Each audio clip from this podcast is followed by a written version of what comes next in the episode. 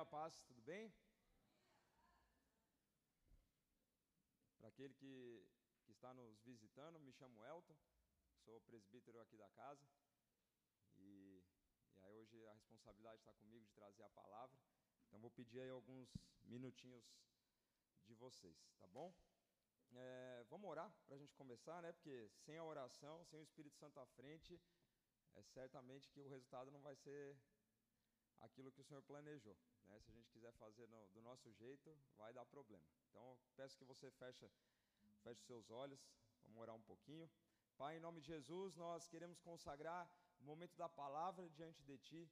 Pedimos que Teu Espírito Santo continue falando conosco, continue conosco nesse momento.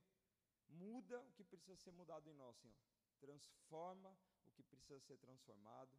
Muda o nosso caráter, muda as nossas ideias, as nossas opiniões, muda aquilo que é contrário à tua vontade, muda aquilo que nos está levando para um caminho de morte, para um caminho de perdição. Nós confiamos na tua palavra, nós confiamos em ti, por isso nós pedimos total controle nessa manhã sobre a nossa mente, sobre a nossa boca, sobre os nossos pensamentos. Que teu Espírito Santo fale conosco de maneira poderosa, nos toca, nos cura. Aquele Pai que entrou aqui nessa manhã, esperando, Pai, uma resposta, esperando, Senhor Deus, uma resposta diante, Pai, de um decreto médico. Pai, em nome de Jesus, que Teu Espírito Santo toque nessas vidas, que essas vidas recebam a cura, Pai, que vem de Ti. Pai, Tu és o Deus de milagre, Tu és o Deus, Pai, que faz infinitamente mais.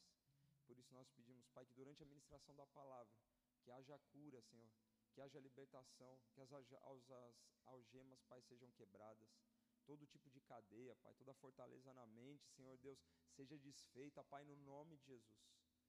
Em nome de Jesus, Senhor Deus, toda palavra mentirosa, toda culpa do mundo, Pai, que foi lançado, Pai, sobre as costas, Pai, dos teus filhos, nós pedimos, Pai, nessa manhã, que a tua potente mão, Pai, esteja desfazendo, Pai, no nome de Jesus. A tua palavra, Pai, é liberdade. Teu espírito é liberdade, Senhor. Nós queremos encontrar a liberdade que é em ti nessa manhã, Pai. Fala conosco. Eu me diminuo, Pai, para que o Senhor cresça. Que nada, Pai, venha acontecer, Pai, que venha da minha carne, que venha de mim, Senhor Deus, mas que tudo venha do teu espírito. Sou um canal teu aqui, Pai. Fala conosco, fala com a tua congregação, Senhor Deus. Assim, Pai, como a tua palavra nos mostra que os teus filhos se reuniam, Pai, em congregação para ouvir a tua palavra, para receber da tua presença, aqui nós estamos, Pai. A tua palavra nos garante isso, Senhor Deus. Quando dois ou três estão reunidos em teu nome, ali o Senhor se faria presente. Então nós temos a certeza absoluta que o Senhor já está aqui. Nós consagramos esse momento a Ti, que tudo, tudo glorifique e exalte o Teu nome, Pai, no nome de Jesus. Amém. É, nessa manhã o, título da palavra ele chama-se Manual de Vida. E claro que isso ele leva para a Bíblia. Né? A Bíblia é o nosso manual. Né? Nós confiamos nessa palavra, nós confiamos em cada palavra que está escrita aqui. Porque sabemos que não foi. Os homens eles escreveram porque precisava alguém para escrever a palavra de Deus.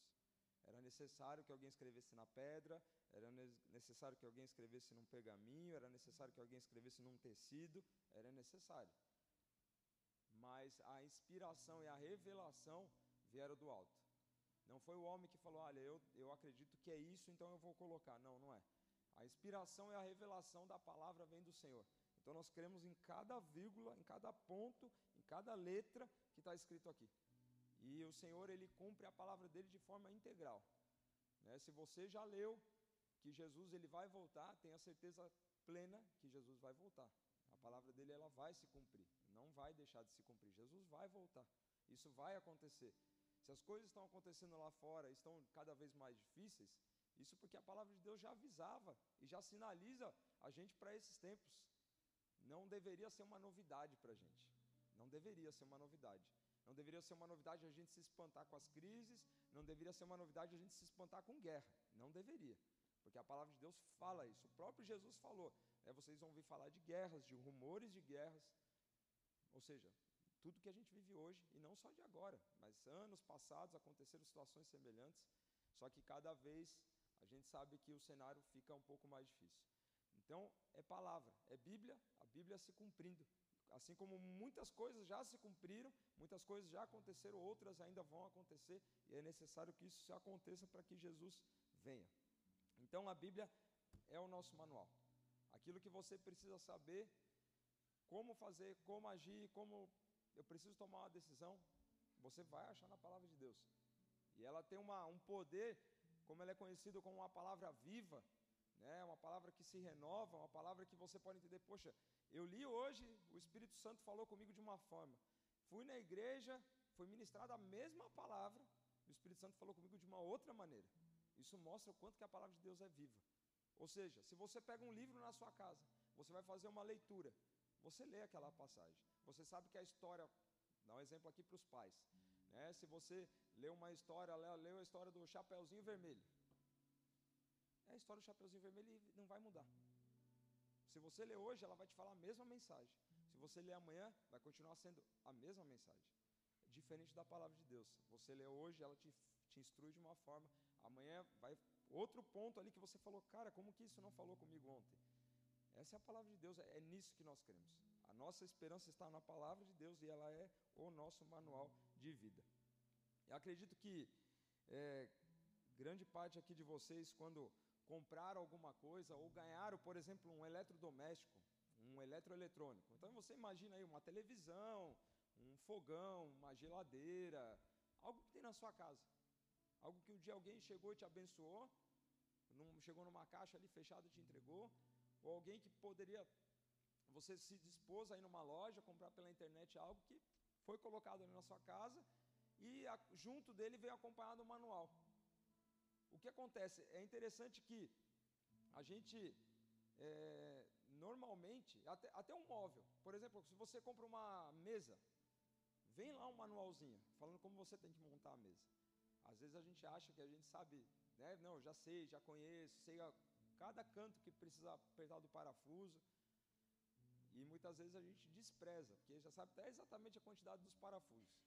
E a gente abandona, não preciso de manual.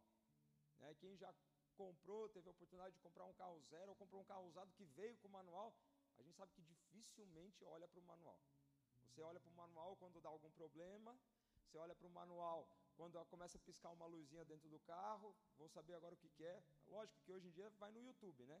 Você vai no YouTube lá, o cara está explicando, é o manual na internet. Mas, enfim, a gente poderia ter se antecipado. Quantos quilômetros, a cada quantos quilômetros eu preciso trocar o óleo? o pneu, tenho que colocar quantos, a medição lá do pneu, quantas libras, enfim, qual a quantidade. Tudo tem no manual. Foi feito, uma equipe se preparou, estudou, se capacitou para escrever aquele manual e dizer para você o que você precisa fazer.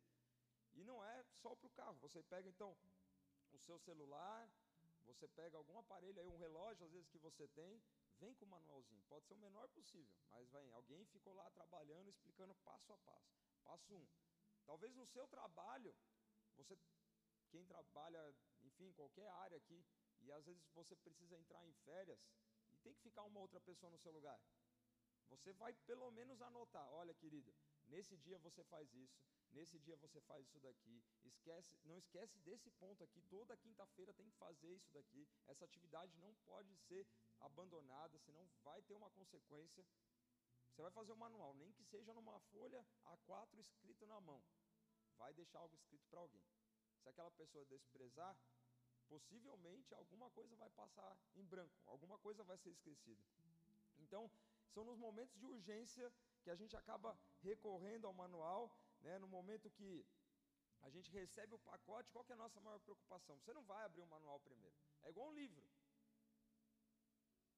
Quando você compra o livro, a gente quer ir para o meio da página, deixa eu ver se tem uma figura, deixa eu lá no final ler sobre o autor, é, deixa eu ver o que mais que tem aqui, mas dificilmente você passa pelo índice, que é o que vai dizer, olha, capítulo 1 fala sobre isso, capítulo 2 fala sobre isso, capítulo 3 fala sobre isso.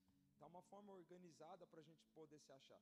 Só que às vezes a gente quer ter tanto contato logo com o objeto, quer usar, ah, como é que acessa, como é que faz, quero conectar, que às vezes a gente abandona o manual. E aí usa só quando precisa, quando chega o momento de, de urgência. E isso serve na nossa vida espiritual. Quando nós não temos intimidade com a palavra de Deus, quando a gente não se dedica a leitura da palavra, quando você não tem um momento separado, quando você não tem um momento separado, quando a gente não tem um momento separado para estudar a palavra de Deus, a gente vai ter problema. Porque aqui está escrito tudo que a gente precisa. Deus, ele, como eu falei, através da revelação dele, através da inspiração do Espírito Santo, homens foram usados para escrever e para deixar tudo já sobre aviso para nós. Olha, faz assim, faz assado, cria o seu filho desse jeito. O casamento é dessa forma, dessa forma você vai ser feliz. E o Senhor vai instruindo a gente, instruindo passo a passo, tudo que precisa fazer. E às vezes a gente abandona, né? muitas vezes nós abandonamos o manual, que é algo precioso para a nossa vida.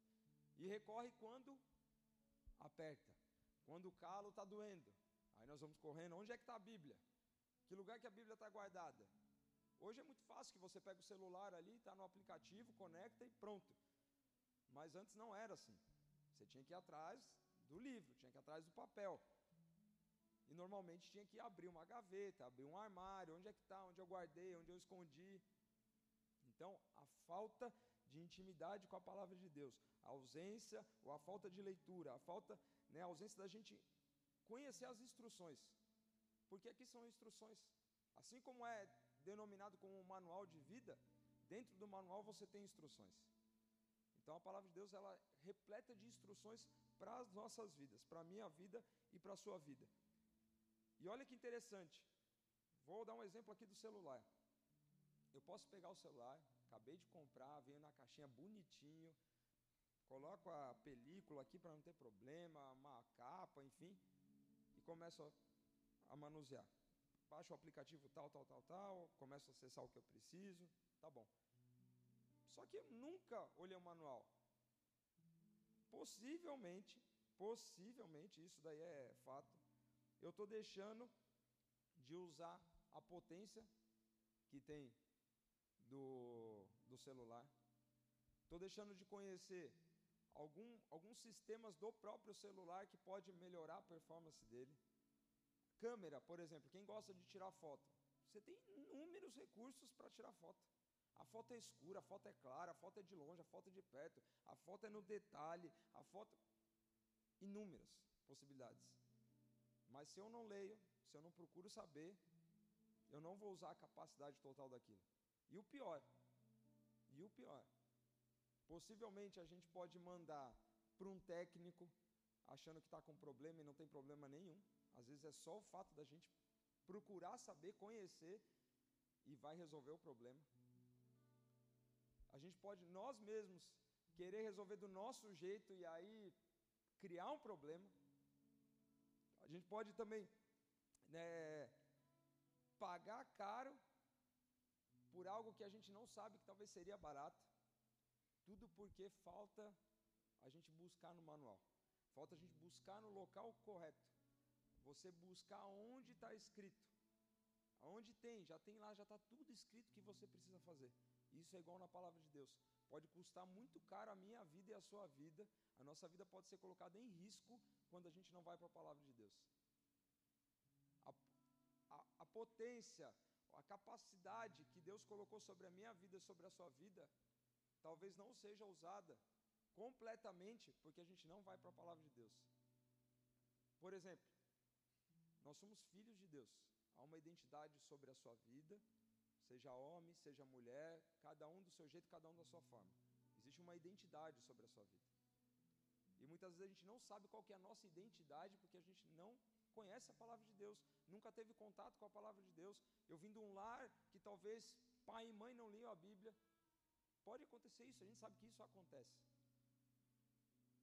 Só que nessa manhã a gente tem a possibilidade de saber que aqui é um manual de vida, que é dentro dele tem inúmeras instruções para mim e para você, que vão evitar que a gente vá, que a nossa vida fique doente, isso de diversas áreas, e saber que a gente pode buscar a cura na palavra. Aí, aí aqui eu estou falando, seja físico, seja espiritual, você pode encontrar a cura na palavra de Deus. Você pode encontrar a resposta que você passou por anos buscando. Aquele vazio que existe dentro de você, a resposta está na palavra de Deus. Então, tudo porque nós não conhecemos o manual.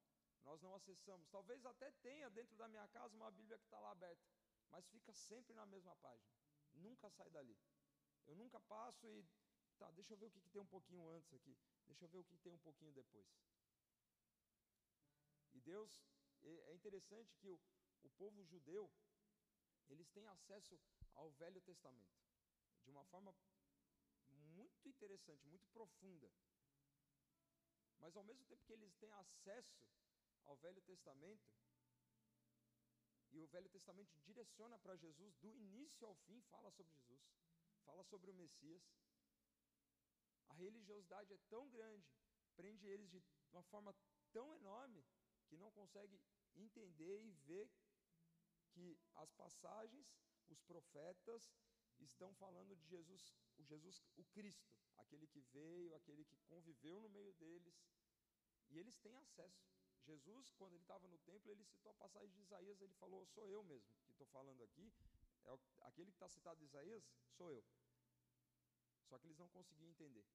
A religiosidade já era grande. Por que, que eu estou usando isso? Porque às vezes a gente tem uma Bíblia dentro da nossa casa, tem um, tesouro, tem um baú de tesouro gigante, inestimável, e a gente não abre esse baú. E esse baú está cheio de tesouro. Tem a sua vida escrita ali. E às vezes a gente não abre esse baú. O baú está ali na nossa frente. Ah, hoje eu estou cansado, eu não vou abrir. Deixa para amanhã. E o amanhã nunca vai chegar. Nunca vai chegar. Se deixar então para o final do dia, esquece. Que não, a gente não para e não lê. Vai dormir, vai fazer outra coisa. Então, abre esse baú que está na sua casa. Se você tem uma Bíblia, seja ela no seu celular, recomendo. Se você tem uma de papel, vá para de papel. Por quê? Se a gente não tem controle naquilo que mexe no celular, no sentido de eu perco a atenção muito rápido, então não use o celular para esse momento. Porque vai cair uma mensagem ali, você vai querer acessar, vai querer ler. Alguém curtiu a sua publicação, vai querer ver a publicação. Lembrou de alguma coisa, vai querer pesquisar. Lembrou do vídeo, lembrou do jogo do futebol, quer saber o resultado. Pronto. Nunca mais volta para a Bíblia. Nunca mais vai voltar. Então, se você tem uma Bíblia em casa de papel e tem o hábito de fazer a leitura, ou não tem, dedica esse tempo, tenta pegar o papel. Tenho certeza. Se desvencilha do celular, deixa o celular de lado, não olha para ele, vai para a palavra de Deus. O Espírito Santo vai falar com você. O Espírito Santo vai falar contigo. A palavra de Deus vai brilhar os seus olhos, vai saltar nos seus olhos. As coisas vão começar a fazer sentido. Você vai começar a entender aquilo que você está vivendo. Aquelas dúvidas que você tinha, até então ninguém sabia responder, a palavra de Deus vai te responder. Então, hoje a gente está falando sobre o manual de vida, e é interessante que em 1 Tessalonicenses, que esse vai ser o, o, o, texto que a gente vai falar nessa manhã. Vai ser lá em 1 Tessalonicenses 5, tem são 10 versículos, é algo rápido. E a palavra de Deus, ela vai falar para a gente que nós ela vai, na verdade, vai dar instruções para as nossas vidas. Aqui eu estou pincelando um pouquinho daquilo que a palavra de Deus fala. E da mesma forma que você pode ouvir essa palavra hoje, essa pregação em 1 Tessalonicenses 5, amanhã, depois de amanhã, daqui um mês, daqui um ano, quando você ouvir uma outra pessoa pregando, ou você mesmo pregando essa passagem, você vai ver que o Espírito Santo vai te falar sobre um outro assunto na mesma passagem. É aquilo que eu estava falando no início. Então, o que tem para hoje, Deus vai derramar hoje. O que é para hoje é para hoje, não é para amanhã. O que Deus tem para hoje, para a sua vida, é para hoje, é para agora, não é para amanhã. O que, que, o que, que a oração do Pai Nosso nos ensina? O pão nosso de cada dia. Não fala do pão nosso de amanhã, depois de amanhã, do pão nosso de ontem, está falando de pão nosso de hoje, o pão de hoje. Essa era uma instrução que Deus estava dando lá para o seu povo. Falou, óbvio, a oração veio através de Jesus, mas isso também refletia lá no passado com o povo no deserto. Eles tinham um maná, o maná era diário. O pão literalmente caía do céu, né? E aí os estudiosos acreditam que era como se fosse uma uma chuva assim de flocos de, de pão, né? Uns pedacinhos de pão assim pequenininho. Mas isso é, é estudo, não é comprovado, mas é estudo. E isso era diário. Deus ele não mandava, olha, vou mandar aqui cinco toneladas para vocês irem comendo, comendo na semana inteira. Não, era diário. Deus tem para hoje é para hoje, não é para amanhã. E aí a gente vai lá para Mateus 6. A palavra de Deus fala em Mateus 6 que a gente não deve se preocupar com o dia de amanhã. Né? Não, não fica preocupado com o dia de amanhã. E a mesma passagem fala que você. Qual, qual, qual que é a parte importante? Que você deve buscar o reino de Deus e a sua justiça, que as coisas, demais coisas que a palavra de Deus fala, que é o alimento, que é a vestimenta, que é aquilo que você vai beber, aquilo que você precisa para viver, Deus vai prover. Então o que tem para hoje é para hoje, inclusive na passagem que a gente vai ler fala sobre isso. Então eu vou pedir para você abrir lá em 1 Tessalonicenses, capítulo 5, do versículo 12 ao 22. Eu estou na versão, Vini, ARA. 1 Tessalonicenses, capítulo 5, versículos 12 ao 22. Eu vou ler aqui na, na Bíblia, você pode acompanhar pelo telão. A palavra de Deus diz assim: Agora vós rogamos, irmãos, que acateis com apreço os que trabalham entre vós e os que vos presidem no Senhor e vos de amoestam, e que os tenhais com amor em máxima consideração por causa do trabalho que realizam. Vivei em paz uns com os outros. Exortamo-vos também, irmãos, a que admoestei os insubmissos, consoleis os desanimados, ampareis os fracos e sejais longânimos para com todos. Verso 15. Evitai que alguém retribua a outrem mal por mal. Pelo contrário, segui sempre o bem entre vós e para com todos. Regozijai-vos sempre, orai sem cessar, em tudo dai graças, porque essa é a vontade de Deus em Cristo Jesus para convosco. Verso 19: Não apagueis o espírito, não desprezeis as profecias, julgai todas as coisas, retende o que é bom, abstendei-vos de toda forma de mal. Até aqui. Essa é uma passagem que Paulo está falando para a igreja em Tessalônica. Essa daqui era uma igreja que ela tinha um, era bem sucedida, vamos dizer, na área de santidade. Era uma igreja que tinha uma busca muito grande ao Senhor, uma obediência grande ao Senhor. Então, Paulo estava falando para essas pessoas: Poxa, mas se é uma igreja que busca a santidade, por que, que os caras precisam dessas instruções? Se você notou, ali fala vários verbos: orar, você se alegrar, você admoestar, você consolar, você amparar, você ser longânimo, você evitar, você retribuir, não apagar o espírito, não desprezar, julgar, abstender. Tudo ação que depende de mim e de você. Não depende do Senhor. Aqui é a instrução que Deus está dando através da vida de Paulo para a minha vida e para a sua vida. E o que isso vai. Quais são essas instruções? O que, que as, essas instruções falam para a gente? O que está que tá querendo dizer? O que, que nós vamos aprender?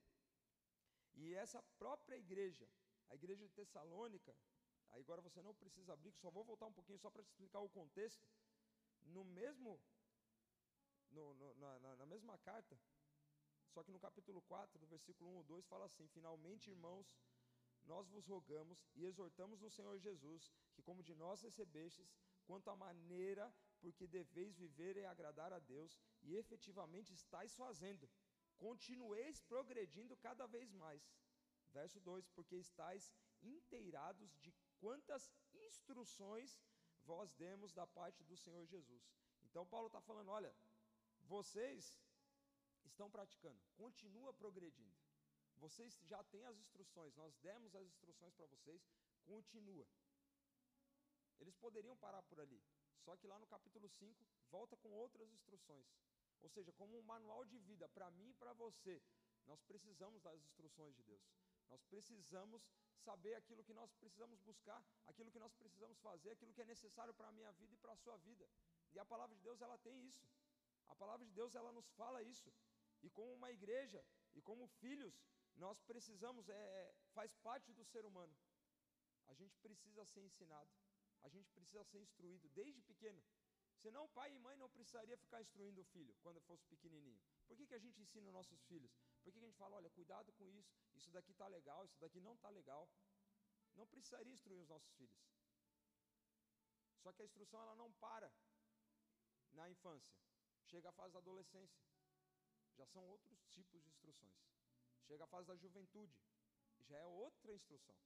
Já começa a falar de casamento, o filho já vem com o papo de que está namorando, quer casar. Já muda a conversa. Depois vem o papo de adulto. Pai, mãe, eu casei. Estou com essa dificuldade, eu e minha esposa, a gente não sabe como resolver isso. Vem outra instrução. E aí você vai seguindo a sua vida. Não quer dizer que eu tenho 40, 50, 60 anos que eu não preciso mais de, mais instrução. A nossa vida vai ser sempre um aprendizado. Seja ele em questões espirituais, seja em questões profissionais, seja em questões culturais, não importa. A gente não nasceu sabendo tudo e não vai saber tudo até o último dia da nossa vida. A gente precisa das instruções. E não é diferente para a igreja. Não é diferente para a igreja de Cristo. Não é diferente para os filhos de Deus. Nós, como igreja, nós, como pessoas, nós, como seres humanos, nós, como, como criaturas de Deus, nós precisamos de instruções. E essa passagem ela fala, ela dá diversas instruções para nós. Ela vai ensinando ponto a ponto, vai falando cada item e nós vamos passar por esses itens.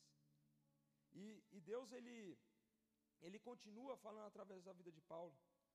E no, no, verso 12 e 13, que nós lemos ali no comecinho, que fala assim: Irmãos, acateis com apreço aqueles que trabalham entre vós. E, aquele, e que são esses que presidem. Aqui está falando exclusivamente daqueles que são os pastores da igreja. Daqueles que estão à frente, porque está falando aqueles que presidem. Presidente, uma pessoa que está à frente, uma pessoa que está liderando, que tem que, ter, tem que ter uma pessoa à frente aqui. Se a gente não falar assim, ah, não precisa de ninguém. Poxa, Jesus ele andava com 12.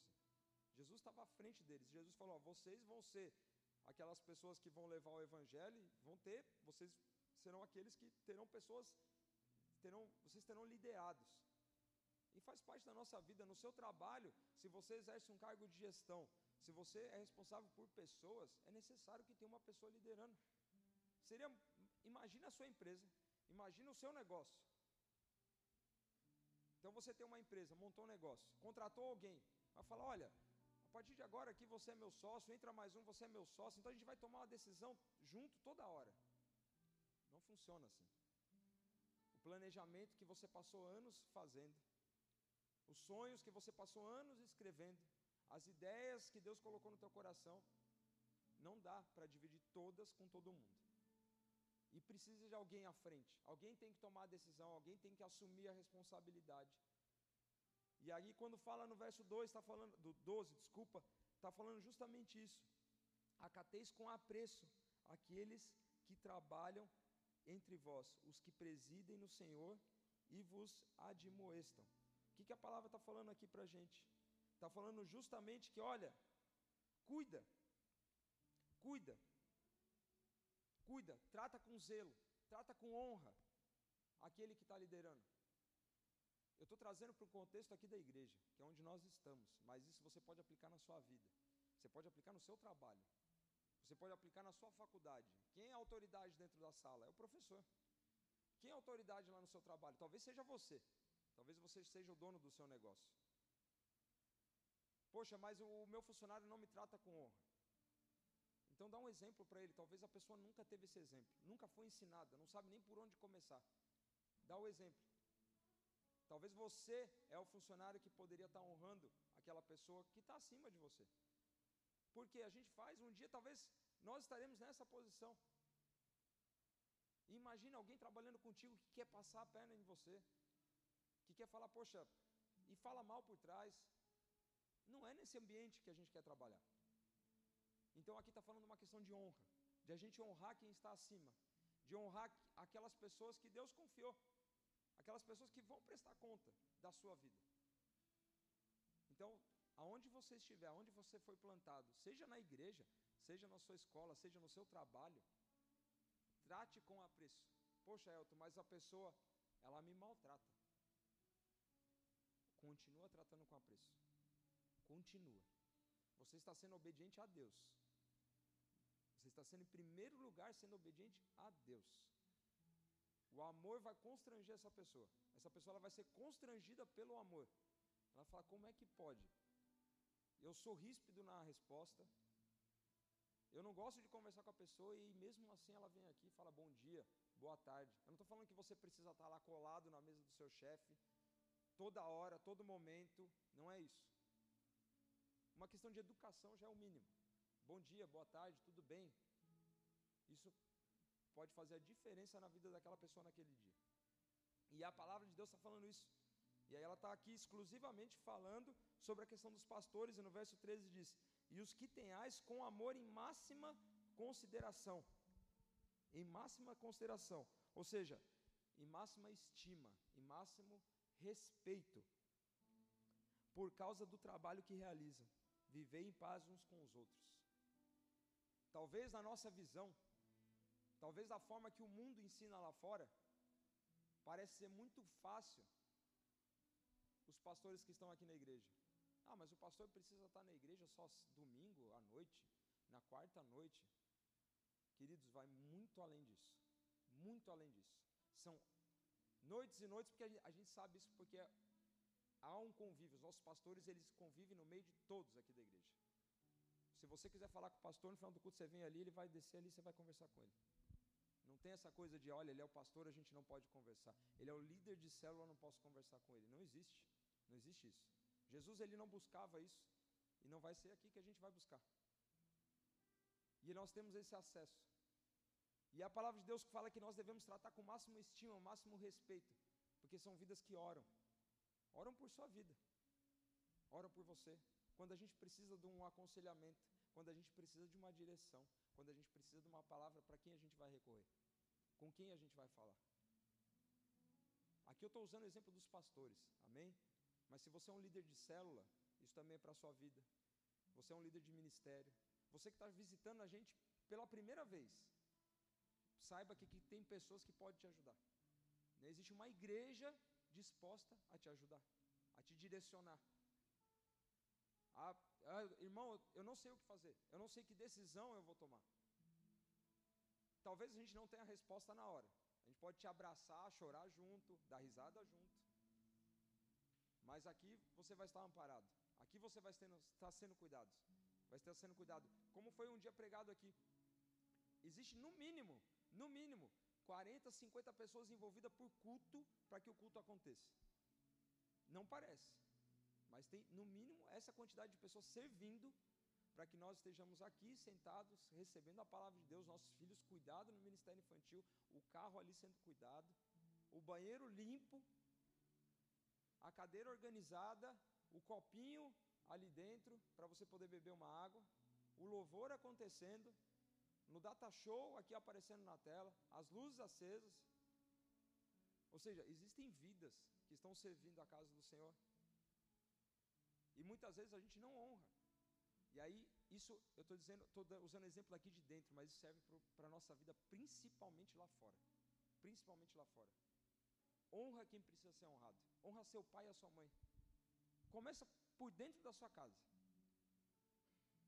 Ah, mas meu pai fez isso na minha infância. Minha mãe fez isso comigo. Minha mãe nunca mais falou comigo.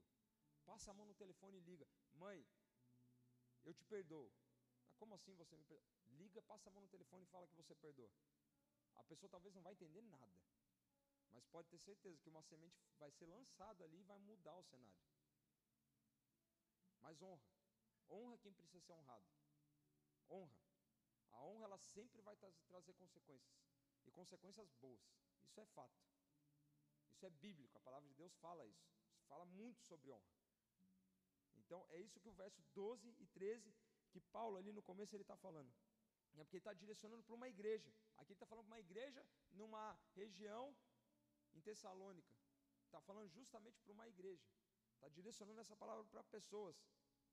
E no verso 14, diz assim: Exortamos-vos também, irmãos, aqui, admoesteis-os insubmissos, consolar os desanimados, amparar os fracos e ser longânimo para com todos. O que, que isso significa? O que, que significa para mim e para você? Quando ele fala ali, para a gente admoestar, né? quando admoestar os submissos, a palavra está dizendo o quê? Adverte, corrige, ah, mas é para eu vir com peso sobre a vida da pessoa? Não. Talvez um dia a gente chegou aqui, a gente entrou nessa igreja com os nossos problemas, as nossas dúvidas. Nós fomos ensinados dessa forma. Meu pai e minha mãe diziam que era desse jeito, era o jeito certo. E muitas vezes pela nossa ignorância. E aqui eu estou usando a ignorância no sentido de que até então eu não conhecia, até então eu não sabia. E aqui na igreja a gente vem recebe uma palavra, é advertido no sentido, olha querido, o trilho está aqui, vem para o trilho, anda nesse caminho. Só que a palavra ela, ela, ela, ela também complementa, ela fala daqueles que são insubmissos. Ela fala justamente isso, admoestar, ou seja, advertir o que são os insubmissos. Eu falo isso por experiência própria, porque nós vivemos isso na nossa casa no passado. O fato de não aceitar a autoridade. Eu não aceito a autoridade. Estava acabando de falar justamente sobre isso, sobre a autoridade. Não aceito autoridade. Não aceitar autoridade em qualquer âmbito ou qualquer área da nossa vida. E a palavra está dizendo que, olha, adverte aquele que não aceita autoridade. Corrige, instrui, mostra para ele que o mundo ele é formado por autoridades. Cabe a gente querer honrar, cabe a gente querer obedecer ou não. E nós vivemos isso. Eu e minha esposa a gente viveu isso. O fato de não aceitar autoridades. Era jovem, era imaturo. A nossa cabeça era totalmente imatura. Não aceitava. Era insubmisso. Exatamente essa palavra, era insubmisso. Só que isso tinha preço, tinha consequência para a nossa vida, de não querer respeitar a autoridade. Por que, que serve uma placa de trânsito? Por que, que existem as leis? A gente tem a opção de escolher querer obedecer ou não. A gente tem a opção de querer parar o carro onde está escrito não pare não estacione. Tem a opção de escolher. É uma decisão minha e sua querer parar ali ou não. E a palavra fala: corrige, adverte aqueles que são insubordinados, aqueles que são insubmissos, aqueles que não aceitam a autoridade. E depois a palavra fala: consola os desanimados. A igreja é um local para a gente receber também refrigério. Um local que às vezes nós chegamos aqui cansados, sobrecarregados, abatidos, com medo, dúvidas e preocupações. E a palavra de Deus está falando lá através do apóstolo Paulo, falando para uma igreja: consola aqueles que estão desanimados, consola aqueles que estão cansados. Aqui nós encontramos um local de refrigério. Aqui nós recebemos a palavra. Se você pega a história de Jesus, Jesus, os momentos que ele teve no templo, todas as passagens que você encontra Jesus no templo, ele estava ali, era direcionado para ou para cumprir a cultura judaica, quando ele foi apresentado no templo, por exemplo, a questão da circuncisão de Jesus, nos demais momentos, era tudo relacionado ao estudo, tudo relacionado ao aprendizado, tudo relacionado a receber para lá fora colocar em prática. Aqui dentro nós recebemos para colocar lá fora em prática. Não, a gente não recebe aqui dentro para ficar aqui dentro e não sair. E ficar dentro dessas quatro paredes. Não, o evangelho ele é recebido, a gente recebe a palavra de Deus, recebe a instrução aqui dentro, mas tem que ser vivido lá fora. Consolar o desanimado, consolar o abatido, aqui dentro acontece, mas também deve acontecer e principalmente lá fora. Quando você cruza com uma pessoa no seu dia a dia, o seu colega que divide, divide mesa contigo, que trabalha na mesma equipe e está desanimado. Tem aquele dia que você olha para o olho dele e fala: Meu, o cara está triste. Aconteceu alguma coisa. E a vergonha muitas vezes toma conta do nosso coração. A timidez, Pô, mas eu não vou perguntar, né? Um cara barbado desse jeito, eu vou perguntar se o cara está triste, o cara vai rir de mim. Pergunta. Pergunta. O máximo que ele vai ouvir e fala: Não, estou bem. Você perguntou. Mas talvez seja aquela oportunidade de ele receber justamente o que fala: consolar os desanimados. Receber uma palavra de refrigério. Uma palavra que vai trazer um renovo, um sentido para a vida dele. Talvez é a resposta que ele está precisando. Talvez é uma pessoa que já conhece o Evangelho e está orando para que, especificamente, está pedindo a Deus que uma pessoa venha falar comigo sobre esse assunto. E isso acontece e acontece bastante. Então, que a gente não perca a oportunidade. A gente vai receber o consolo. A partir do momento que a gente chega na presença do Senhor, a gente recebe o consolo dele. Não são apenas nessas quatro paredes, é dentro da sua casa, aonde você estiver, você recebe o consolo do Senhor. Mas o que a gente, o pão que a gente recebe aqui, a gente tem que dividir lá fora. As pessoas precisam se alimentar desse pão. Os desanimados, os cansados, sobrecarregados, que que nós encontramos dia após dia. A vida deles não precisa continuar desse jeito, a nossa vida não precisa continuar desse jeito. E a palavra de Deus instrui a gente para isso. E o outro ponto fala: amparar os fracos. Amparar os fracos. Ou seja, quem está frágil. Quem está frágil. Não só o fato que a gente leu antes ali, de quem está desanimado, quem está cansado, mas quem está frágil. A pessoa, eu não posso falar naquele assunto que a pessoa já se revolta, já fica brava. É papel nosso. É papel da igreja amparar quem está frágil, quem está com a ferida exposta. Por que, que eu falo ferida exposta? Porque pode ter um tema, um assunto, um ponto na nossa vida que talvez não está bem resolvido. E toda vez que é falado sobre aquele assunto dói. Isso é uma ferida exposta. Uma ferida exposta, quando, você tá, quando ela está aberta, ela dói, ela machuca, precisa de remédio, precisa ser tratada para que feche e vire o que? Uma cicatriz. Enquanto está aberta, vai doer. Enquanto está aberta, vai incomodar. Enquanto está aberta, pode inflamar. Pode ficar pior. E o fato da gente amparar o fraco, amparar aquele que está frágil, é ajudar que aquela ferida seja fechada. Talvez seja eu que estou com a ferida aberta. Talvez seja você que está com a ferida aberta. Talvez nós estamos nessa situação de, de ser amparado. Jesus ele está aqui para te amparar. O Espírito de Deus, ele ampara você, ele ampara eu, ele está disposto a amparar. Mas saiba, que aqui tem vidas, existem pessoas que estão aqui também para te amparar. Não caminhe sozinho. Não sofra sozinho. A palavra fala que nós devemos suportar um outro, nós devemos ajudar um ou outro. Ou seja, se você está com problema, não sabe o que fazer, não... se abre. Busca alguém de confiança, uma pessoa madura. Busca alguém, conversa, fala, querido, eu estou precisando de uma ajuda. Mas não sofra, não fica lá com a ferida exposta. Talvez essa ferida exposta, essa fragilidade, seja uma falta de perdão, como eu mencionei antes. Ah, não honro meu pai e minha mãe porque me machucaram. E o que está só esperando para a ferida ser fechada é bater uma ligação, falar: mãe, eu te perdoo. Pai, eu te perdoo. Irmão, eu te perdoo. Fulano, amigo, ciclano. Esposa, eu te perdoo.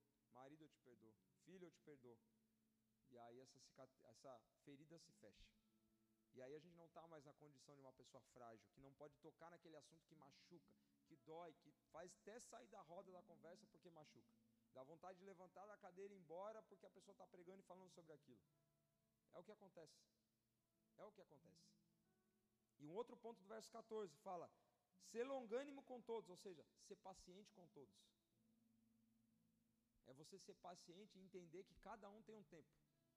Cada um é uma maneira, cada um tem uma identidade. O processo seu não é igual ao processo meu. O meu processo não é igual ao processo da minha esposa. A forma como Deus fala com ela é a forma que Deus fala com ela. Não, não é a mesma forma que fala comigo. Não é a mesma forma que fala com você. A forma que Deus fala com você não é a mesma que fala comigo. O Senhor, Ele conhece cada um. E a palavra de Deus fala: olha, tenha paciência. Porque talvez a gente é impaciente, é ansioso. Fala, poxa, a pessoa não mudou a pessoa não mudou, o que está acontecendo? Cara, entenda que existe processo. Se você vê que há uma boa intenção, que, há, que existe uma questão de mudança, pô, o meu marido, Deus, eu estou orando há cinco anos, e não muda, e não muda, mas se você vê que há uma boa intenção, que ele está buscando, ele está buscando, se acalma, se acalma, tem um pouquinho de paciência, um pouquinho de longanimidade, tem um pouquinho de paciência, vai acontecer, vai acontecer, mas é paciência, e a palavra fala, é paciente com todos, Aqui até então destacava o cansado, o frágil, aquele que está desamparado. Agora aqui não. A paciência fala que é para todos. Ser paciente com todos.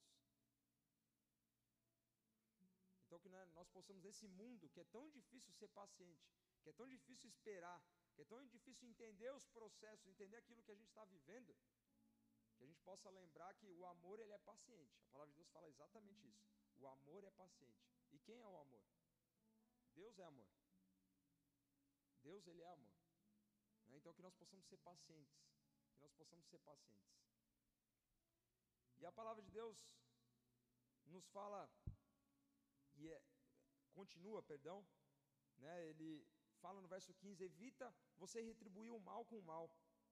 Pelo contrário, faz o bem para vós, ou o bem entre vós e bem com todos.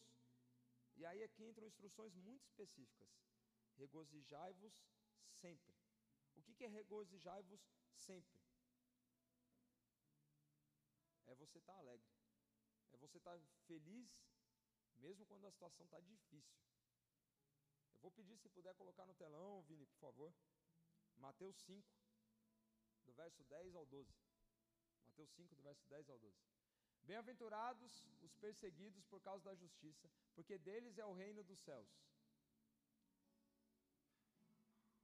Bem-aventurados sois quando por minha causa vos injuriares e vos perseguirem e mentindo disserem todo mal contra vós. Regozijai-vos e exultai, porque é grande o vosso galardão nos céus, pois assim perseguiram os profetas que vieram antes de vós. Nós lemos ali dois versículos e a palavra fala bem-aventurados, ou seja, é mais que feliz. Mesmo se você, se você estivesse sendo perseguido, continue sendo feliz. Mesmo se a situação estiver sendo complicada, continua feliz.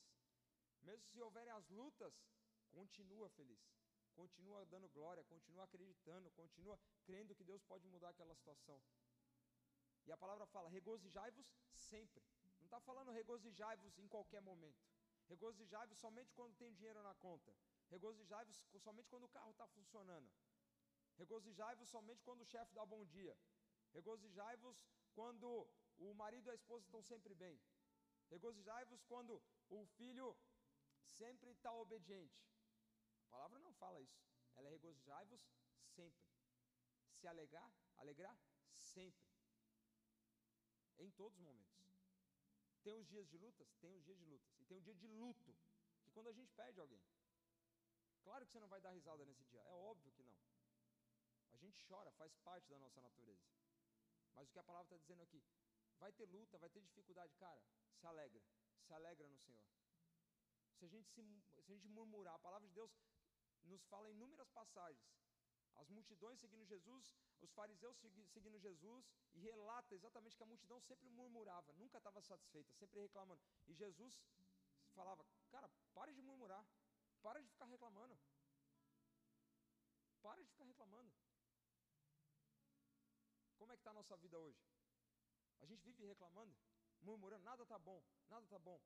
A gente sabe que a economia está tá muito ruim. Sabe que a gasolina está lá 7,50. Está caro? Está, realmente, está caro. Mas o que vai resolver se eu ficar reclamando todo dia? Paulo Guedes, que é o ministro da, da Economia, o ministro da Fazenda, ele vai ouvir minha reclamação, vai falar: olha, o fulano lá estava reclamando, fala lá com a Petrobras para baixar o preço do combustível. Não vai acontecer. Não vai acontecer. A nossa murmuração é uma oração ao contrário. É uma oração ao contrário. E a palavra está falando, querido, regozija, se alegra sempre. A economia pode estar caindo, o mundo pode estar se arruinando. Continua crendo, continua se alegrando no Senhor. A palavra de Deus fala que a alegria do Senhor ela é a nossa força. Poxa, como que eu vou alegrar o coração do Senhor? Se eu só vivo murmurando, só vivo reclamando. E a palavra está, como manual de vida, está instruindo a gente. Regozijai-vos sempre. Regozijai-vos sempre. Em toda e qualquer circunstância. Em todo e qualquer momento. É um papel muito difícil. É algo muito difícil no mundo que a gente vive. Inúmeras e inúmeras notícias. Mas é uma decisão nossa. Da gente querer se alegrar. A nossa alegria tem que estar no Senhor. Ele não frustra. Nem eu, nem você. Então a gente não vai deixar de se alegrar no Senhor. No Senhor a gente vai ter sempre alegria. Há um fruto chamado fruto do Espírito. E uma das características desse fruto são nove características. Uma, da, uma da, das características é a alegria. No Senhor a gente pode encontrar alegria. A alegria que as coisas do mundo não dão para nós. E a gente pode encontrar no Senhor essa alegria. Então, se alegra no Senhor. Se alegra no Senhor. Independente da circunstância, continua se alegrando no Senhor. Estou sem dinheiro, a conta está negativa, o cartão está estourado. Querido, se alegra no Senhor. O que vai adiantar ficar murmurando? O que vai adiantar reclamar? Não vai mudar nada. Pelo contrário, só vai piorar. Segundo ponto fala, e aí é o verso 17: Orai sem cessar. Isso aqui é uma chave importantíssima para a sua vida e para a minha vida. Orar sem cessar. Não está falando orar de vez em quando. Mais uma vez, assim como falando que é para a gente se alegar sempre, está falando orar sem cessar. Ora, ora. Você está no mercado? Ora, ora. Se você ora em línguas, ora no mercado em línguas, querido. Não, não fica com vergonha, não. Não tem medo. Está na farmácia, está no lugar, está andando na bicicleta indo para o trabalho, está no volante no carro, está no ônibus. Ora. Pode orar aqui, ó, aqui dentro. Mas ora.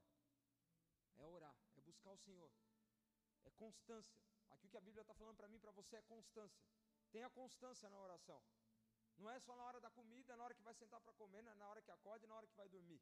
Ou na hora que está doente, no momento da doença.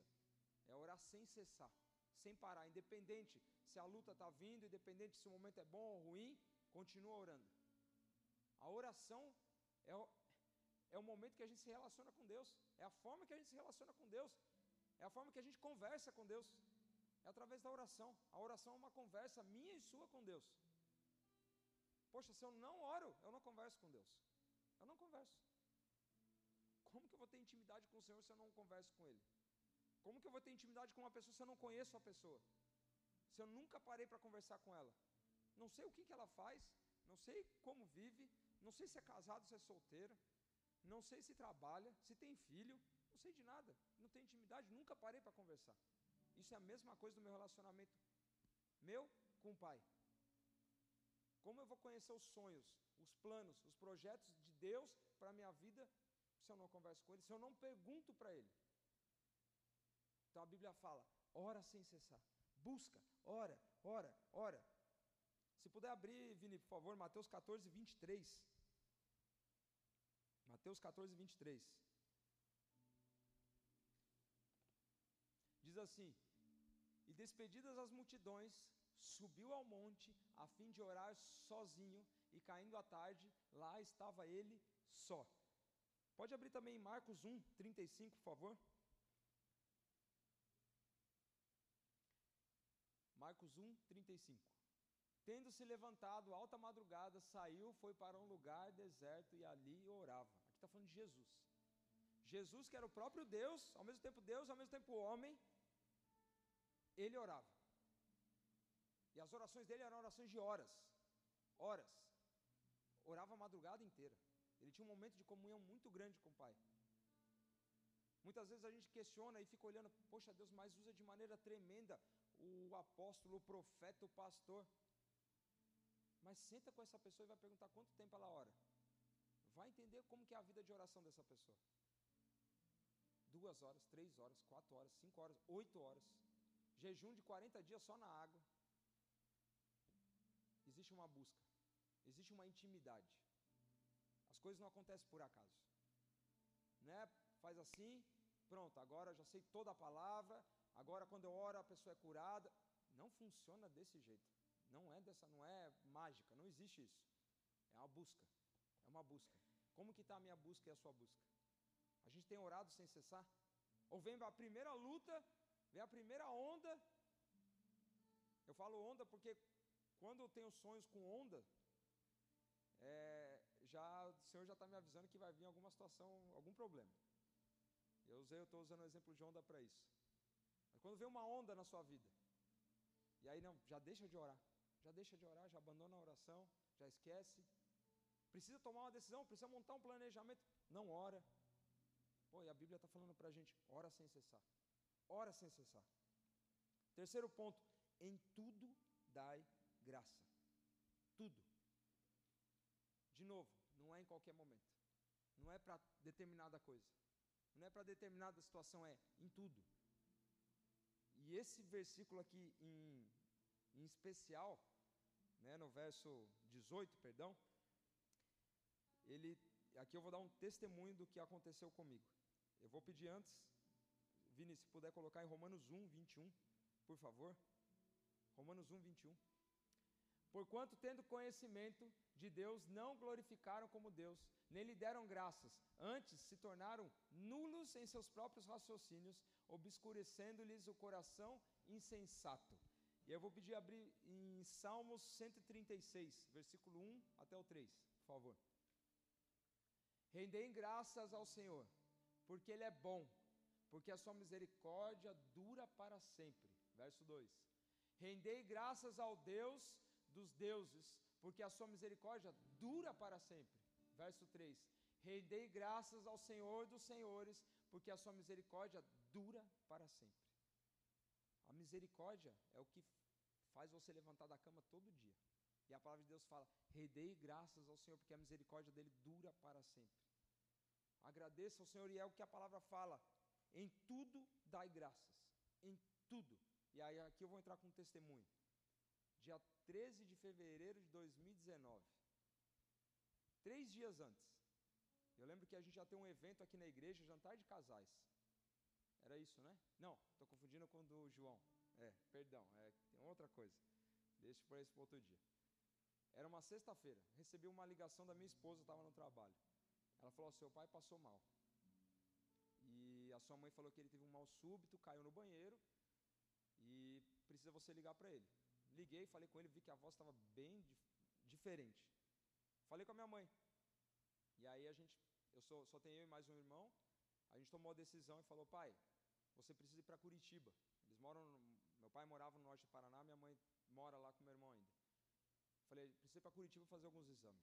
É necessário. A gente tomou a decisão na sexta noite. Sábado de manhã ele foi para lá, a gente subiu a serra, foi lá para Curitiba.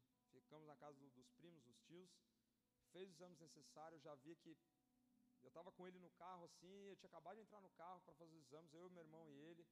E ele falou: "E os meninos vieram? São são os meus filhos, né?" Aí eu falei: "Poxa, mas acabei de falar para ele que veio." Falei: "Não tá normal isso." Falei: "Tá muito estranho." E isso era que já estava o oxigênio no cérebro dele já não estava normal. Beleza. Passou o dia, a gente passou o sábado junto. Eu vi que ele estava com dificuldade para respirar e tal.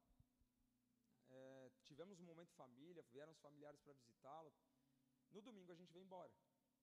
Né, o Senhor deu a oportunidade da gente orar junto. Meu pai já conhecia Cristo, né, mas teve um momento de orar junto, tal, foi um momento preparado pelo Senhor. Chegou na segunda, ele a tosse voltou, uma tosse muito forte. Na terça, terça-feira, aí ele começou a passar muito mal. E aí ele estava no cardiologista. O cardiologista falou: a gente precisa internar seu pai. Falou para minha mãe, internou no, no Cruz Vermelha lá em Curitiba. E isso foi na terça tarde, terça-feira à tarde. Quarta de manhã, quando minha mãe tinha que fazer a visita, né, o horário da visita. A, desculpa, é um, por, por volta de 11 da manhã. De manhã já ligaram para minha mãe e para meus tios. Ó, oh, vocês precisam vir aqui. Aí você já fica naquela agonia, né? Você fala, pô, aconteceu alguma coisa. E aí eu lembro que era meio-dia. Meio-dia, meio de pouco. Eu vinha, eu trabalhava aqui no Continente Shopping, no grupo ali. Vim para buscar os filhos em casa para levar para a escola. E depois ia voltar para a empresa. E aí falei para minha esposa exatamente o que tinha acontecido. Falei, ó, minha mãe foi lá para o hospital junto com os meus tios. Falei, não sei o que está acontecendo. Quando eu cheguei em casa, a gente morava no sobrado e eu fui para o andar de cima. É, é, essa palavra aqui é muito especial, porque Deus ele é maravilhoso. E ele falou exatamente isso. Abre 1 Tessalonicenses 5,18. Abri, olhei, palavra fala exatamente isso. Em tudo dai graça. Tudo. Eu falei, Deus, por que isso? Não estou entendendo. Passaram-se, sei lá, duas horas. Eu recebi a notícia que meu pai havia falecido. E eu entendi exatamente o que Deus estava fazendo. Deus está falando: olha, você pode perder o seu pai, você pode perder a sua mãe, você pode perder o seu filho. Continua dando graça. Continua dando graça. Continua dando graça. Eu não sei o que você está passando. Eu não sei o que você está vivendo. Eu não sei o que está acontecendo na sua vida. Não sei o tamanho do problema na sua vida. Talvez você passou por algo recentemente assim, não sei. Eu sei que tem irmãos aqui na igreja que a gente sabe que passaram por isso. Perder uma mãe, perder um pai, um filho, acontece. São coisas da vida, faz parte, está no plano do Senhor. Deus não perde o controle das coisas. Só que eu entendi. Deus falou muito claro. Em tudo você deve dar graça. Em tudo. Em tudo. Independente da situação, continua dando graça.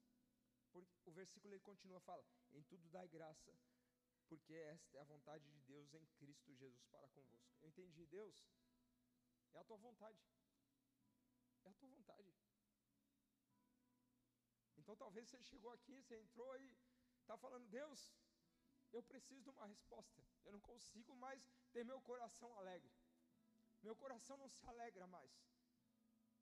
Nesse manual de vida, existe uma instrução falando para você que você deve dar graças em tudo. Se apega nessa palavra. Se apega nessa palavra. Continua dando graça. Está difícil, o familiar está doente lá no hospital. Talvez você está com uma, uma pessoa da sua família que você ama muito, que está com uma doença que você fala, Deus, é só a sua intervenção. Continua dando graça. Continua. Se agarra nessa palavra. E isso começou a fazer um sentido muito grande para a gente. Eu sabia, e aí eu falei a importância de você caminhar com uma igreja. Porque depois você tem que fazer aqueles trâmites normais, faz parte. Você tem um velório, você tem um enterro, faz parte. Tem que passar por isso. É o momento do luto, passa, resolve. Só que ali, todo momento eu via a mão do Senhor fortalecendo, todo, todo. Por quê? Eu sabia que tinha uma igreja orando. Eu tinha certeza absoluta que tinha irmãos que estavam orando por nós. Enquanto você está no meio da dificuldade, mas você compartilha o seu problema, pode ter certeza que tem vidas orando por você. Aqui na igreja, a gente tem uma chamada torre de oração. Sábado ela é aberta para a igreja inteira. Durante os dias da semana, é o pessoal da liderança que vem. Todo dia da semana, das seis às sete horas da manhã, há dois anos. Há dois anos. Tem alguém orando aqui, orando pela sua vida. Sem você saber. Você que está visitando a gente hoje, alguém orou por você. Tem gente orando, tem gente chorando, tem gente clamando pela sua vida. Tem gente pagando preço sem você saber. Orando, orando, orando. Fortalecendo você e você fala: Deus, como eu tenho essa força que eu não sei de onde vem. Tem vidas pagando preço em oração. Tem vidas pagando preço em oração. Vale a pena caminhar junto. Vale a pena. A, palavra, a gente está cumprindo a palavra de Deus que fala: ser suporte um para o outro. Ser suporte um para o outro. Existem vidas que pagam preço. Poderia citar nomes aqui, porque tem vários aqui que vêm na torre de oração. Poderia citar nomes, mas não é esse o objetivo. A gente não está buscando reconhecimento, não é essa a ideia. É no secreto, é lá que acontece tudo. Milagres que acontecem, coisas que acontecem, respostas que você recebe durante o seu dia. Talvez você fala, Deus, mas eu nem te busquei hoje, eu nem orei hoje. Mas tem alguém orando lá numa salinha lá em cima, está orando pela sua vida. Isso daí é para te motivar, para tocar no seu coração e falar, cara, eu, eu preciso orar. Minha família está padecendo e está precisando que eu me posicione em oração. Meu pai e minha mãe não conhecem a Cristo. E o Senhor só está esperando de mim um posicionamento para orar por eles. O meu filho está desviado na droga. E parece que nada muda. E Deus está falando, cara, é você que tem que orar por ele. É você que tem que orar por ele. Se alegra no Senhor. Dá graça. Dá graça. Não desiste. Dá graça. Pode vir alguém querer plantar uma notícia ruim. Continua agradecendo continua orando sem cessar, continua se alegrando, mas continua, não para, não para. No verso seguinte fala: Não apagueis o espírito. Aqui está falando diretamente do Espírito Santo de Deus. Para você não apagar a obra do Espírito Santo de Deus. Se puder abrir Isaías 11, versículo 2, por favor, Vini. Diz assim: Repousará sobre ele, sobre quem? Jesus, o Espírito do Senhor, o Espírito de sabedoria e de entendimento, o Espírito de conselho e de fortaleza, o Espírito de conhecimento e de temor do Senhor. O próprio Senhor Jesus não apagava o Espírito. E muitas vezes nós desprezamos o agir do Espírito Santo. Ah, o Espírito Santo é a menor figura da Trindade. Mentira. Mentira. Cada um com seu papel. Jesus Filho de Deus, se entregou por mim, por você e ressuscitou, para que a gente tivesse acesso ao Deus Pai e acesso à vida eterna. Deus Pai, Criador, junto com Jesus que estava na criação, junto com o Espírito Santo que estava na criação. A palavra de Deus fala exatamente isso. que o Espírito de Deus pairava sobre as águas, por que, que ele vai ser menos? Por que, que o Espírito Santo é menos? Por que, que os dons, por que, que eu vou menosprezar os dons do Espírito? É o dom de cura, é o dom de falar em língua. Quando você sente seu corpo tremendo, que você fala, meu, eu estou visitando a igreja, não sei nem o que está acontecendo, meu corpo está se tremendo todo, estou sentindo um calorão por dentro. Minha boca está começando a falar umas palavras que eu nunca falei, não sei nem o que, que é isso. Não, nem eu consigo entender. É o Espírito Santo agindo dentro de você e a palavra fala exatamente, cara, não apaga o Espírito. Não despreza o Espírito. Não despreza aquilo que o Espírito Santo quer fazer em você. 1 Coríntios 12, 10 fala assim: Mas Deus não o revelou pelo Espírito, porque o Espírito penetra todas as coisas, até mesmo as profundezas de Deus. Como a gente está falando de Espírito e está falando de apagar, se eu estou falando de apagar, quer dizer que há fogo, quer dizer que há calor. Como que está o calor do Espírito Santo dentro de mim? Está uma chamazinha desse tamanho? Eu não estou buscando uma chamazinha desse pequenininho? Ou está uma chama grande? É algo que, não, eu quero compartilhar do Evangelho, eu quero compartilhar a palavra, eu quero viver buscando Deus, eu tenho fome, eu tenho sede pela presença dEle, eu quero chegar em casa, me fechar no quarto, porque eu quero orar, quero me derramar na presença dEle, quero me jogar na presença dEle. Como é que está a chama dentro de você? Está quase apagando?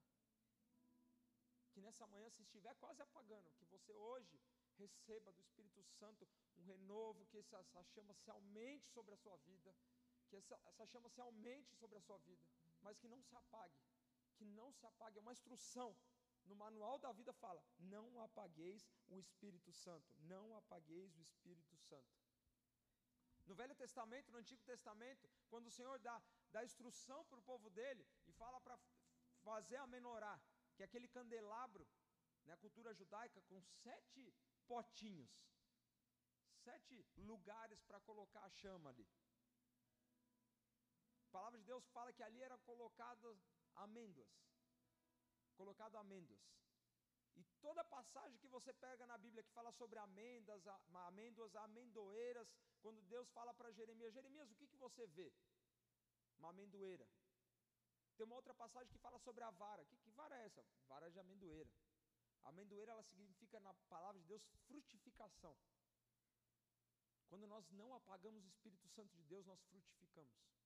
É necessário o Espírito Santo de Deus agindo sobre a minha vida, sobre a sua vida, para que haja frutificação para que a semente seja lançada e sejam gerados frutos e frutos. E o quinto ponto, não desprezeis as profecias. Não desprezeis as profecias. Palavra de Deus, se puder colocar, Vini, por favor. 2 Pedro 1, versículo 20 ao 21. 2 Pedro, capítulo 1, versículo 20 ao 21.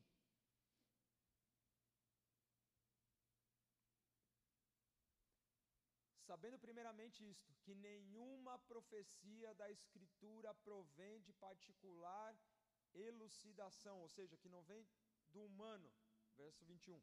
Porque nunca jamais qualquer profecia foi dada por vontade humana. Entretanto, homens santos falaram da parte de Deus, movidos pelo Espírito Santo. Movido por quem? Pelo Espírito Santo. E a, na palavra de Deus a gente encontra inúmeras profecias, inúmeras, como eu falei exatamente no começo. Algumas já se cumpriram e outras vão se cumprir. Talvez você recebeu uma profecia sobre a sua vida e fica, Deus, será que isso vai se cumprir ou não? E aí eu vou colocar um detalhe que fala isso no final depois. Julgai todas as coisas. Se você está na dúvida da palavra que você recebeu, coloca diante do Senhor. Fala, Senhor, eu recebi uma palavra, eu não conheço essa pessoa, essa pessoa veio falar da minha vida, falou isso, isso, aquilo, eu não sei o que é. Coloca diante de Deus. Se é do Senhor, o Senhor vai confirmar. Senhor vai dar certeza, vai dar paz no seu coração. Você não vai ficar com dúvida sobre aquela palavra que você recebeu. E o Senhor confirmando, o Senhor mostrando, trazendo paz sobre a sua vida. Não despreze a profecia. Não despreze o profeta. Não despreze o que Deus usou, fez através da vida do profeta. Não despreze as profecias que estão na própria palavra de Deus. Duvidando, será que isso realmente vai acontecer? Será que Jesus realmente vai voltar? Será que realmente vai ter a tribulação? Será que Jesus vai vir buscar a noiva dele, vai vir buscar a igreja dele. Será que isso realmente vai acontecer? Será que a gente vai passar por guerra? As palavras vão cumprir exatamente na vírgula. Na vírgula. As profecias são reais. As profecias são reais. E a palavra de Deus fala: não despreze as profecias. Não despreze as profecias. E a gente tem visto um movimento que tem tentado cada vez mais apagar as profecias, tentado cada vez mais apagar o Espírito Santo. Poxa, eu estou indo totalmente contrário à palavra de Deus. Se a palavra de Deus está falando para mim, não apaga o Espírito, não despreze a profecia. É a gente entender o que está na palavra de Deus e o que não está na palavra de Deus. Se puder abrir, Vini, mais um, por favor, e a gente já está chegando no final. Apocalipse, capítulo 1, verso 3, por favor.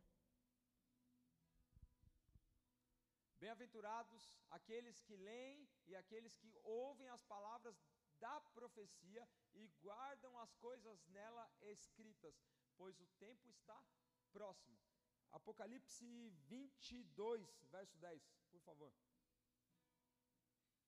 Apocalipse 22, verso 10. Disse-me ainda: Não celes as palavras da profecia deste livro, porque o tempo está próximo. Deus estava falando aqui com João, apóstolo João, mostrando as coisas que aconteceriam no futuro, relacionadas ao Apocalipse, livro da Revelação, falando, tudo isso daqui é verdadeiro, tudo isso daqui vai acontecer, o próprio Deus garantindo, o próprio Deus chancelando, falando, isso daqui é real, isso é verdadeiro. Confia nessa palavra, não despreze as profecias. No verso seguinte fala: julgai todas as coisas, retende o que é bom, ou seja, examina, examina, examina aquilo que você está recebendo, examina aquilo que você está lendo. E aí aqui ele está dizendo o quê? Para você é justamente uma distinção entre aquilo que é bom aquilo que não é bom, aquilo que é certo aquilo que não é certo, entre o sim e o não, entre o fazer e não fazer. Ou seja, examina, julga todas as coisas. Não é o julgo como um juiz, não é isso, mas é para você examinar e ver aquilo que é bom, aquilo que não é bom, aquilo que é certo, aquilo que não é certo. Mas se eu não me alimento desse manual da vida, se eu não recebo essas instruções, se eu não leio as instruções do manual, assim como um veículo, eu tenho o manual dele, se eu não ler aquelas instruções, como eu vou saber se é certo ou se não é certo? Ah, pela minha opinião, eu acho que é, eu acredito que é. Não, mas o que, que a palavra está falando que é? O que, que é a palavra de Deus? Se eu não vou para a palavra, se eu não leio, eu não vou saber se é certo ou se não é certo. Se eu devo fazer ou não devo fazer. Se eu devo esperar ou não devo esperar. É buscar aqui, ó, é na palavra. Buscar nesse manual, é buscar nesse manual. Segundo Samuel, capítulo 14, verso 17. Segunda, é, é, essa passagem aqui é bem interessante. Fala assim, ó: Dizia mais a tua serva: Seja agora a palavra do rei meu Senhor, para a minha tranquilidade. Ou seja, ela estava querendo receber uma direção, ela precisava de uma instrução para que ela ficasse tranquila na decisão dela. Porque, como um anjo de Deus, assim é o rei, meu Senhor, para discernir entre o bem e o mal. O Senhor teu Deus será contigo. Ou seja, a gente precisa de instrução. É necessário a gente examinar. É necessário a gente entender se aquilo que a gente está fazendo é certo ou não é certo. E por fim, no verso 22 fala: abstendei-vos de toda forma do mal. Ou seja, abstenha-se, fique longe, mantenha-se longe, mantenha-se longe. Mantenha-se longe, mantenha-se longe daquilo que gera morte, mantenha-se mantenha longe daquilo que gera divisão, mantenha-se longe daquilo que vai gerar uma fofoca, mantenha-se longe daquilo que vai gerar qualquer coisa ruim que você pensou. Mantenha-se longe. A palavra está falando, se abstém. Fica longe. Fica longe disso. Se você sabe que nessa área existe uma fraqueza sua, cara, sai disso. Se você saber quando você passava exatamente naquela rua, naquele lugar, você entrava naquela casa, não volta lá. Não volta naquela rua. Não volta para aquele lugar. Não passa perto. Fica longe. Fica longe, fala: abstendei-vos de toda forma de mal. Ah, não, eu sou forte, eu vou passar lá, eu sei que não vai acontecer nada. Nós temos uma luta diária na nossa vida. É uma luta diária na nossa vida. Se sabe que existe uma área fraca, fica longe. Fica longe, se afasta. Se afasta daquilo que não vai gerar vida, daquilo que não vai gerar alegria, daquilo que não, não, tem, não, tem, não tem uma boa moral. Se afasta. Se afasta de tudo que te leva para longe de Deus. Se afasta de tudo que leva longe da palavra de Deus. Se afasta. É uma instrução do próprio Senhor através do apóstolo Paulo. Cara, se afasta. E para a gente finalizar, 1 Coríntios, capítulo 6, verso 18. 1 Coríntios, capítulo 6, verso 18. Fugir da impureza.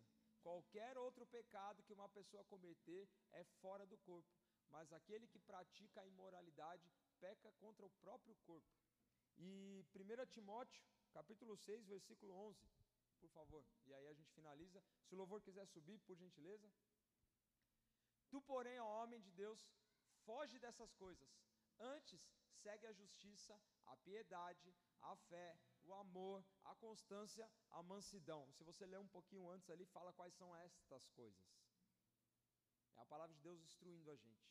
Então aqui a gente está diante do manual, a gente está diante do manual da nossa vida, repleto de instruções, cheio de instruções para a sua vida, para a minha vida, para a sua família, para a minha família, para os seus amigos, para os meus amigos, para os nossos amigos, para a nossa família, para quem convive com a gente, para aquelas pessoas que nós cruzamos no nosso dia, que talvez a gente nunca falou. Aqui está repleto de instrução.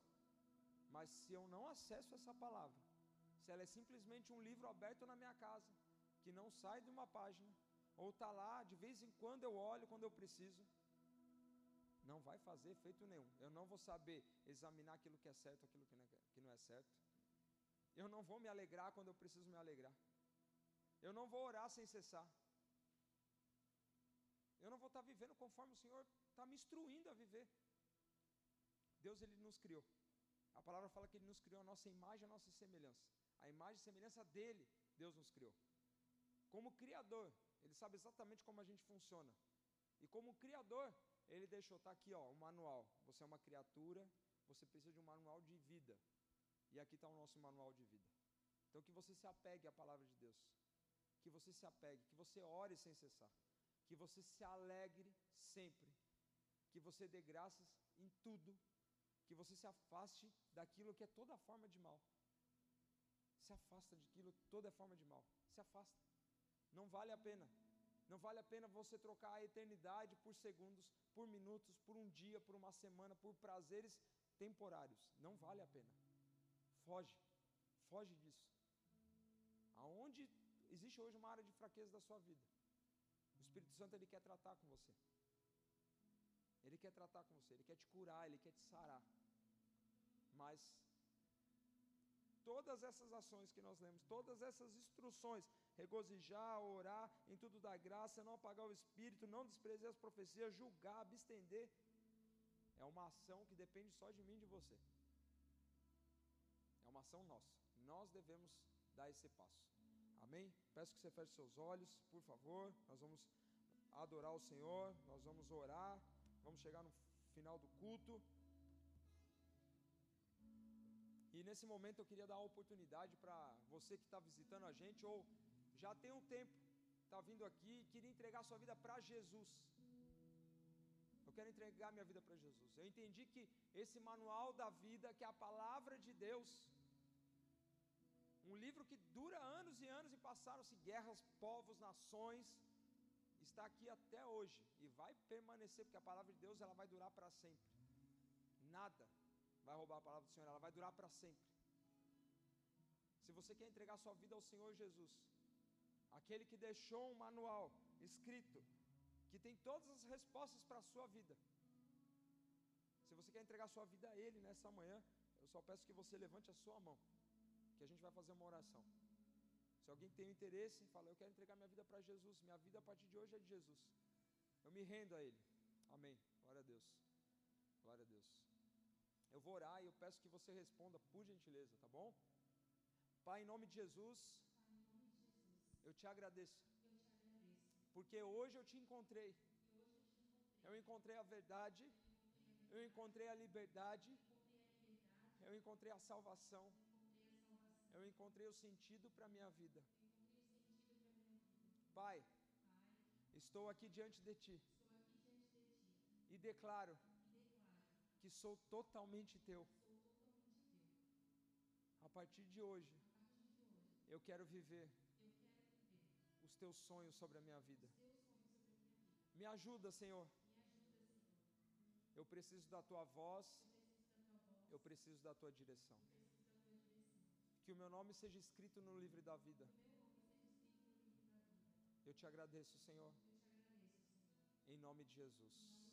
Amém.